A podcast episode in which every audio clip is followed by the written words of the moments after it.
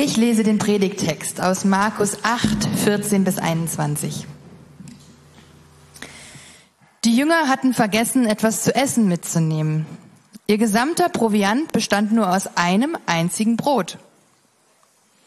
Während sie über den See fuhren, warnte Jesus sie, nehmt euch in Acht vor dem Sauerteig der Pharisäer und dem Sauerteig des Herodes. Sie glaubten, er sage das, weil sie kein Brot mitgenommen hatten. Jesus wusste, was sie dachten. Deshalb sagte er, warum macht ihr euch Sorgen darüber, dass ihr nichts zu essen habt? Werdet ihr denn nie lernen oder begreifen? Sind eure Herzen zu verhärtet, um das zu verstehen? Ihr habt doch Augen, könnt ihr nicht sehen? Ihr habt doch Ohren, könnt ihr nicht hören? Erinnert ihr euch denn nicht? Was ist mit den 5000 Männern, die ich mit fünf Broten satt gemacht habe? Wie viele Körbe voller Reste habt ihr anschließend gesammelt? Oh, zwölf, sagten sie. Und als ich den Hunger der 4000 Menschen mit sieben Broten gestillt habe, wie viele Körbe mit Resten habt ihr da eingesammelt?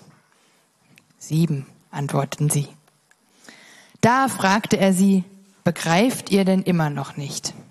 Ja, soweit der Predigtext mitten im Bibelprojekt, auch so ziemlich in der Mitte von dem ähm, ersten Evangelium, was wir lesen werden. Wir lesen ja erst Markus und dann Johannes und wir sind jetzt so mittendrin bei Markus und da wird leider schon ein Problem deutlich.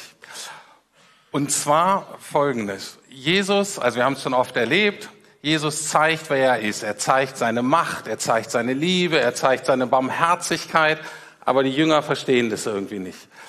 Also es gibt Heilungen, es gibt Brotvermehrungen, es gibt Wunder über Wunder bis hin zu große Wunder in der Natur, Stillung des Sturms, ein See, der aufgewühlt ist, wird sofort wieder glatt.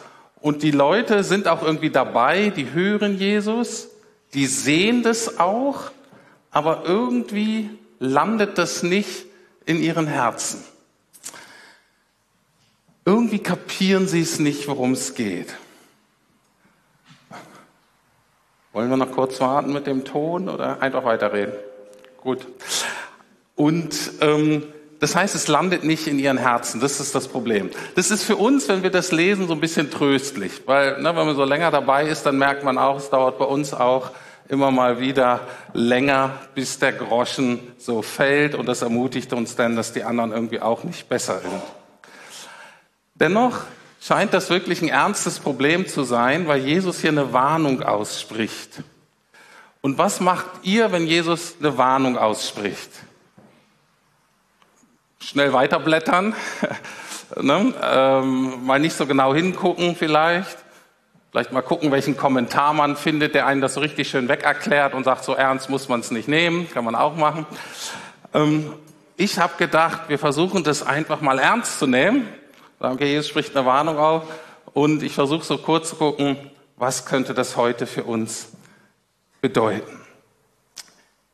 Jesus sagt Folgendes, werdet ihr denn nie lernen oder begreifen? Sind eure Herzen zu verhärtet, um das zu verstehen? Und wir kommen hier an ein ernstes Problem der Nachfolge. Ein ganz großes Problem in der Nachfolge Jesu sind harte Herzen.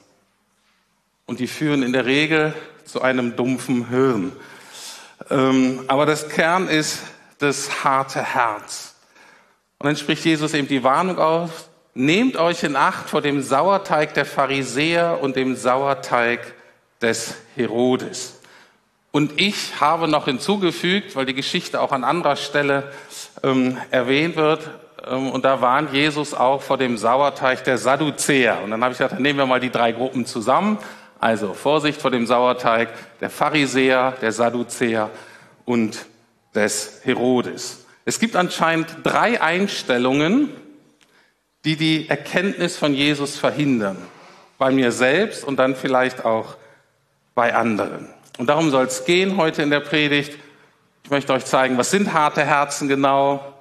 Worum handelt es sich da bei diesem Sauerteig, vor dem Jesus warnt? Und dann natürlich am allerwichtigsten, wie wird man diesen Sauerteig los? Ähm, wie bekommen wir weiche Herzen? Also, erste Problem, hartes Herz, nochmal der Vers. Werdet ihr denn nie lernen oder begreifen, sind eure Herzen zu verhärtet, um das zu verstehen? Das Wort für verhärtet ist, ähm, kann man auch übersetzen mit abgestumpft oder mit verschlossen, unverständig. Man kennt so von dem Pharao noch, ne, der war verstockt. Das ist auch so eine Übersetzung davon. Und ein hartes Herz führt zu dieser tragischen Situation, dass man von Jesus hört, dass man auch Dinge irgendwie mit Jesus erlebt, aber dass es nicht ins Herz fällt und dass es zu keiner Veränderung kommt. Dass diese Transformation, die Jesus eigentlich auslösen lösen möchte, die geschieht nicht. Da kann sein, man, man, man kommt in Gottesdienst und ist vielleicht berührt, ähm, oder man ist im Alpha-Kurs und hört von Jesus, vielleicht so in einer kleinen Gruppe und äh, man ist bewegt, man ist vielleicht erstaunt, manchmal ist man auch ein bisschen verärgert und vielleicht herausgefordert. Man erlebt das alles, aber das Herz ist hart und führt zu keiner Veränderung. Anscheinend gibt es Dinge, die man tun kann, damit das Herz weicher und empfänglicher wird, aber auch, man kann anscheinend Dinge tun oder sich Dingen aussetzen, die das Herz verhärtet und die das Verstehen von Jesus, das Aufnehmen von Jesus schwieriger macht. Und diese drei Dinge wollen wir uns jetzt mal angucken. Was hat es mit diesem Sauerteig auf sich? Nochmal Vers 15. Nehmt euch in Acht vor dem Sauerteig der Pharisäer und dem Sauerteig des Herodes und wie gesagt, ich habe dazu geführt, und der Sadduzäer. Also Sauerteig kennt ihr vielleicht, ist ja eine Art von, vom, vom Backen. Ne? Das heißt, man nimmt ein kleines Stück Teig, und dieser Teig, dieser Sauerteig, der ist mit so Milchsäurebakterien und Hefe zum Beispiel in so ständiger Gärung versetzt. Und wenn man den in den anderen Teig tut, dann nach einer gewissen Zeit durchsäuert der eben den ganzen Teig. Es geht also hier darum, dass etwas eine ganze Gruppe oder ein ganzes System so durchdringen oder beeinflussen kann. Jesus spricht hier also nicht einzelne Taten oder einzelne Worte oder sowas an, sondern eher ein ganzes, eine, eine Lehre vielleicht oder ein Wertesystem oder vielleicht auch eine gewisse Kultur, die geprägt wird, die vielleicht bei Einzelnen anfängt, aber dann alle so durchdringt. Dieses Beispiel mit dem Sauerteig wird in der Bibel manchmal positiv, manchmal negativ verwendet. Also manchmal kann auch etwas positiv eben äh, so wirken, dass alles davon beeinflusst wird. In diesem Beispiel ist es natürlich negativ. Und die Warnung lautet wirklich, dass das kleine Teil nicht in sich schon herausfordernd ist, sondern die große Gefahr besteht in darum, dass sich das aufs ganze System ausweitet. Vielleicht für unser Thema hier, die Gefahr ist, dass nicht nur einzelne Menschen Jesus nicht kennen oder erkennen, sondern ganze Gruppen von Menschen, ganze Denominationen, ganze Kirchen, ganze Länder, ganze Kulturen, die irgendwie, wenn sie nicht aufpassen, die entscheidenden Dinge von Jesus verpassen. Was sind diese drei Dinge? Was sind diese drei Lehrsysteme?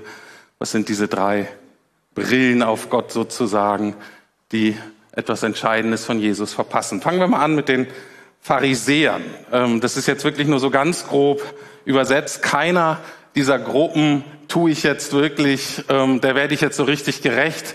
Ne, Im ersten Jahrhundert, das war alles so ein bisschen komplizierter.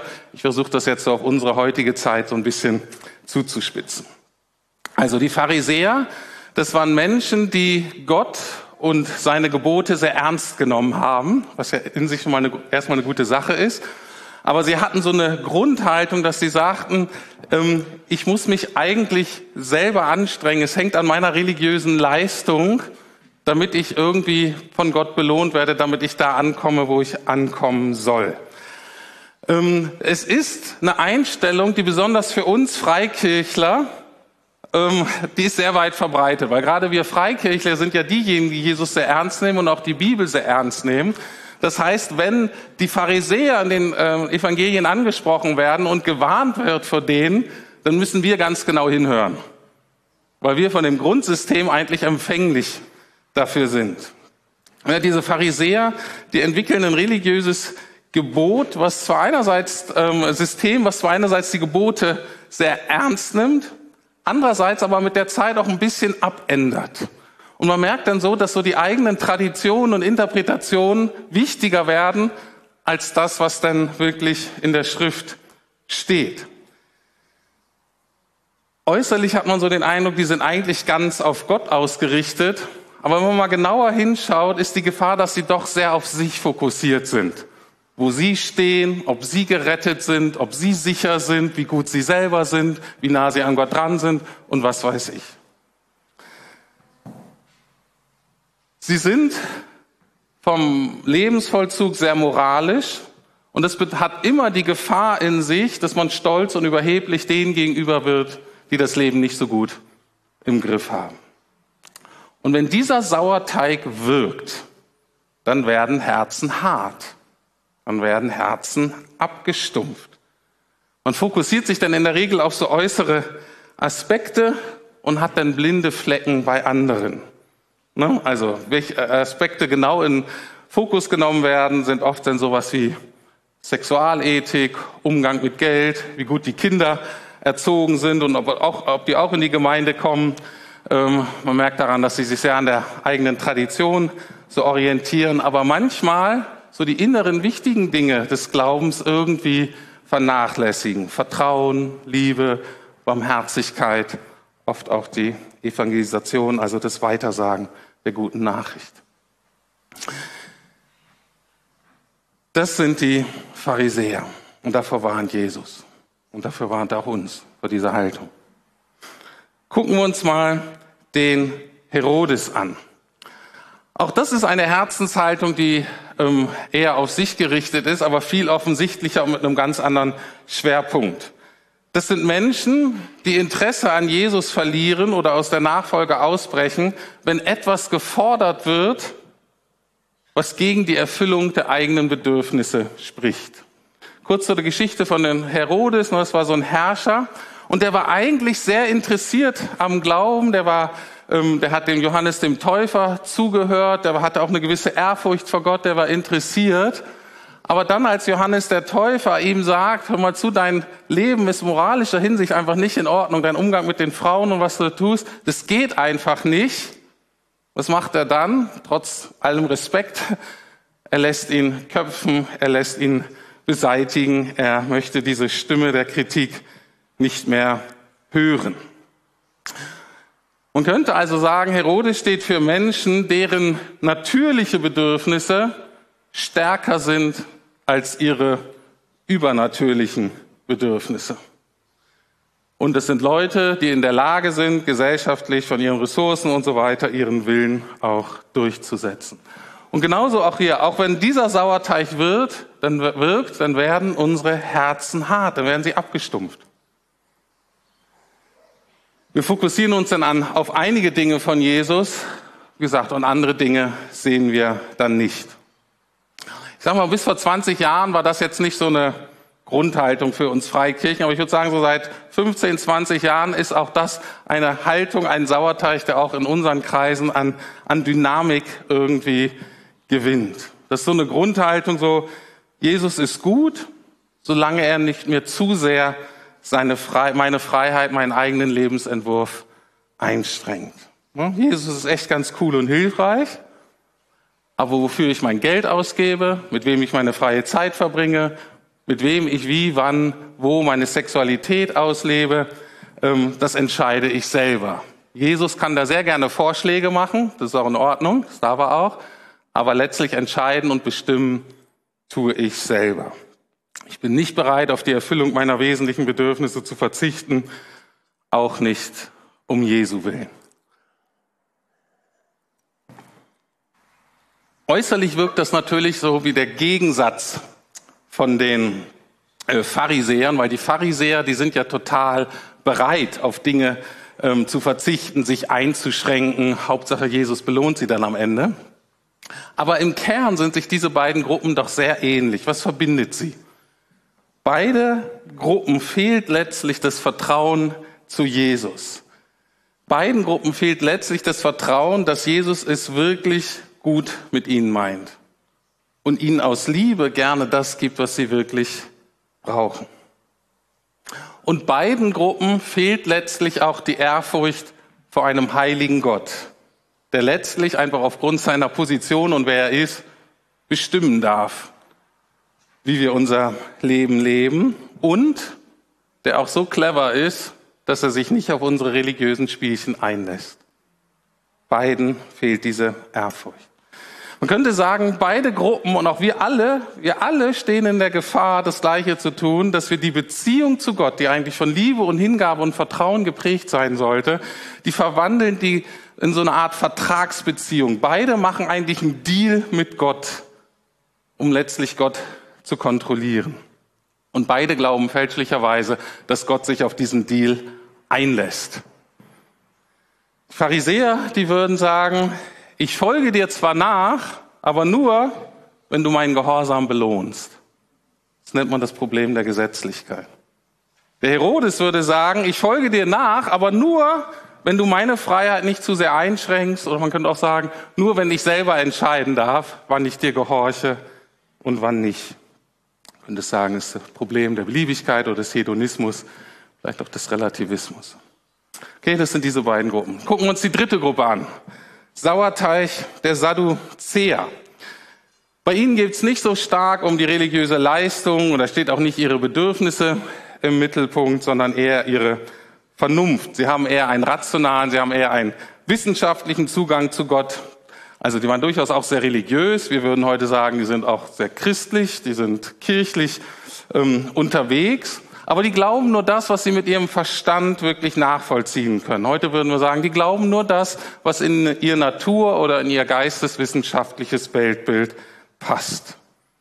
Religion oder Gott ist nicht in sich erstrebenswert oder liebenswert, weil es wahr ist, sondern Religion ist okay, weil sie eine gesellschaftliche Funktion erfüllt. Auch diesen Ansatz gibt es so in verschiedenen Formen. Da gibt es eine konservative Version. Ne, da ist Moral dann wichtig und das ist wichtig, dass man ein anständiges Leben führt. Es gibt auch eine Version aus dem linken politischen Lager. Heute würden sagen, ne, das ist wichtig für soziale Gerechtigkeit, Gleichberechtigung, Diversität oder so. Dafür stehen die dann auch innerhalb des christlichen Spektrums. Aber so diesen übernatürlichen Kram mit Wundern oder Auferstehung oder gar so die Vorstellung, dass da Gott am Kreuz für mich sterben muss, für meine Sünden, das ist alles zu extrem. Das ist irrational, das ist viel zu sehr Mittelalter. Und diesen Teil des Glaubens lehnen sie ab. Auch da ist es so, wenn dieser Sauerteig wirkt, dann wird das Herz hart. Dann stumpfen wir ab. Dann fokussieren wir auf manche Dinge, die durchaus richtig und gut sind aber wir haben blinde Flecken bei anderen Bereichen. Da würde es vielleicht so lauten, ich folge dir nach, Jesus, wenn du in mein rationales oder politisches Weltbild passt. Das ist so das Problem vielleicht der Säkularisierung. Ich möchte nochmal zusammenfassen, was sind, wovor warnt Jesus uns hier? Was ist so diese drei Dynamiken, dieser drei verschiedenen Arten von Sauerteig. Ich, ich, ähm, ihr könnt das schon mal mitnehmen für euch, zu gucken, na, in welche Kategorie passe ich vielleicht am meisten. Oft haben wir von allem ein bisschen, aber jeder von uns hat oft so einen, so einen, so einen Schwerpunkt. Bist du eher jemand, der sagt, Jesus, ich folge dir, wenn du meinen Gehorsam belohnst? Und wenn nicht, dann werde ich ziemlich stinkig und ärgerlich und bitter und frustriert. Oder bist du eher wie die Herodianer, die sagen, ich folge dir, wenn ich selber entscheiden darf, wann ich dir gehorsam bin und wann nicht? Oder bist du eher in der Gruppe, die sagt, ja, Jesus ist schon okay, ich folge dir, aber nur da, wo du mein rationales oder mein politisches Weltbild passt?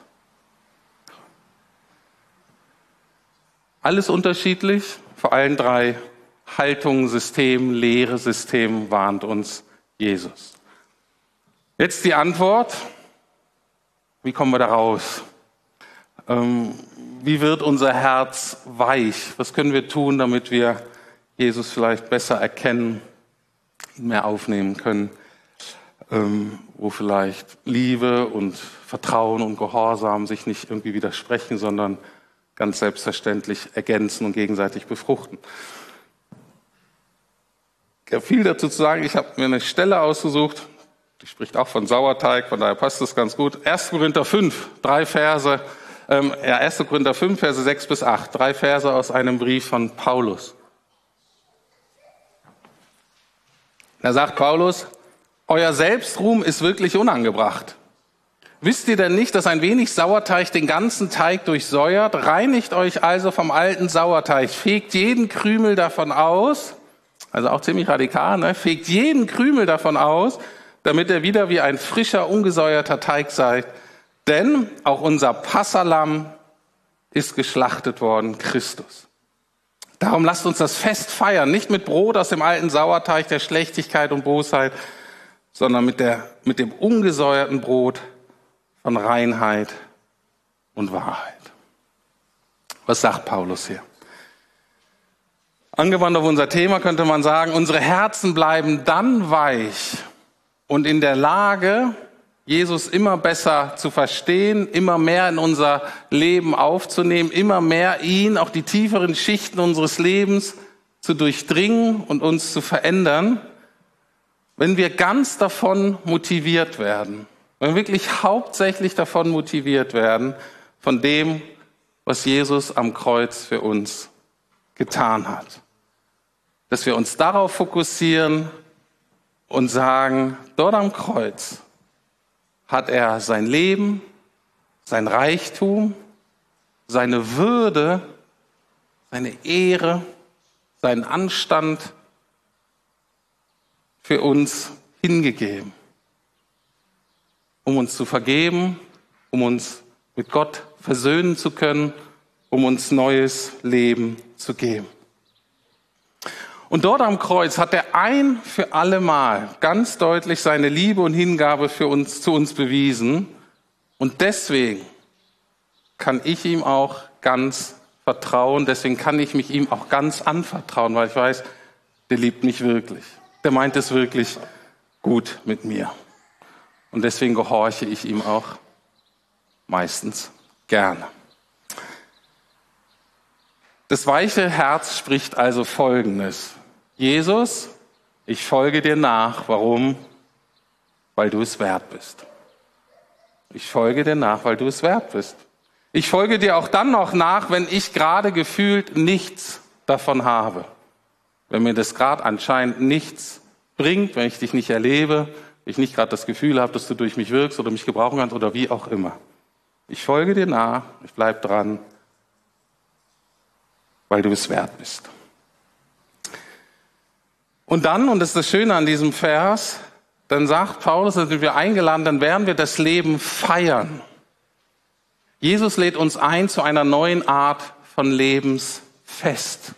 Steht nämlich 1. Korinther 5,8. Der Bezug sind alles so jüdische Feste aus dem Alten Testament, aber da, ne, die Juden, die können richtig feiern. Und deswegen sagt er, darum lasst uns das Fest feiern. Nicht mit Brot aus dem alten Sauerteig der Schlechtigkeit und Bosheit, sondern mit dem ungesäuerten Brot von Reinheit und Wahrheit. Und könnte ich jetzt noch mehr sagen? Ich möchte nur ganz kurz sagen, und, und Paulus nennt hier drei Aspekte des Lebens mit Jesus einer Nachfolge mit weichem Herz von Jesus. Und der erste Aspekt ist Freude. Das leite ich mal ab aus dem Fest, das da gefeiert wird. Das ist nicht immer so, wir haben hier ein Fest, mhm, sondern nee, das Fest wird gefeiert. Das heißt, ein ganz zentraler Aspekt dieser Art von Nachfolge ist Freude. Und das ist wichtig, weil das ganz oft der Gegensatz ist zu dem Stress und zu dem Leistungsdruck des Systems der Pharisäer. Leute, die zwar irgendwie errettet sind, aber man nicht genau sieht, dass sie sich wirklich drüber freuen. Deswegen sagt Paulus das Neue, wir sind eingeladen zu einem Fest der Freude. Wir sind aber auch eingeladen zu einem Lebensfest der Reinheit. Und auch das ist wichtig zu betonen im Gegensatz zu der Sünde einer bedürfnisorientierten und bedürfnisgesteuerten Nachfolge. Wir sind eingeladen und es ist möglich zu einem Fest der Reinheit. Und wir sind eingeladen zu einem Fest der Wahrheit. Und zwar im Gegensatz zu einer Nachfolge, die von Rationalität und Funktionalität der Sadduzäer so geprägt, ne, als Gegenpol, sagt Paulus hier, wir sind eingeladen zu einem Fest der Wahrheit. Deswegen freue ich mich, dass wir heute das Abendmahl miteinander feiern, weil das passt wirklich ähm, total gut zu diesem Text.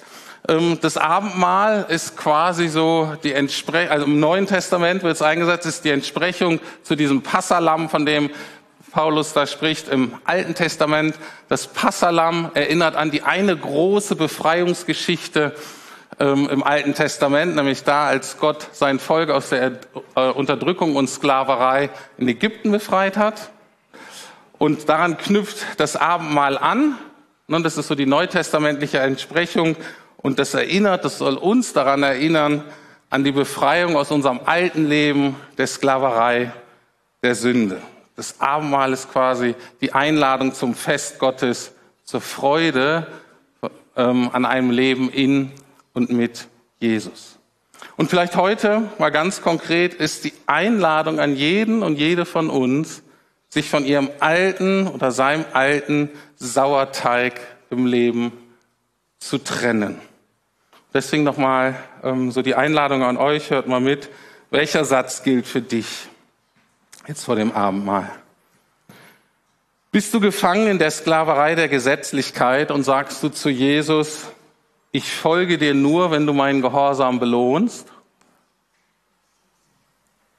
Oder bist du eher gefangen in der Sklaverei deiner Bedürfnisse und sagst zu Jesus, ich folge dir nur, wenn ich entscheiden darf, wann ich dir gehorche und wann nicht?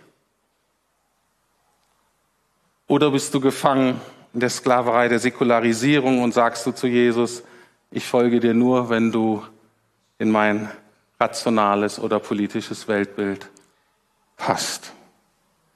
Dann lade ich dich heute ein beim Abendmahl diese falsche Grundhaltung, dieses System Gott zu bekennen.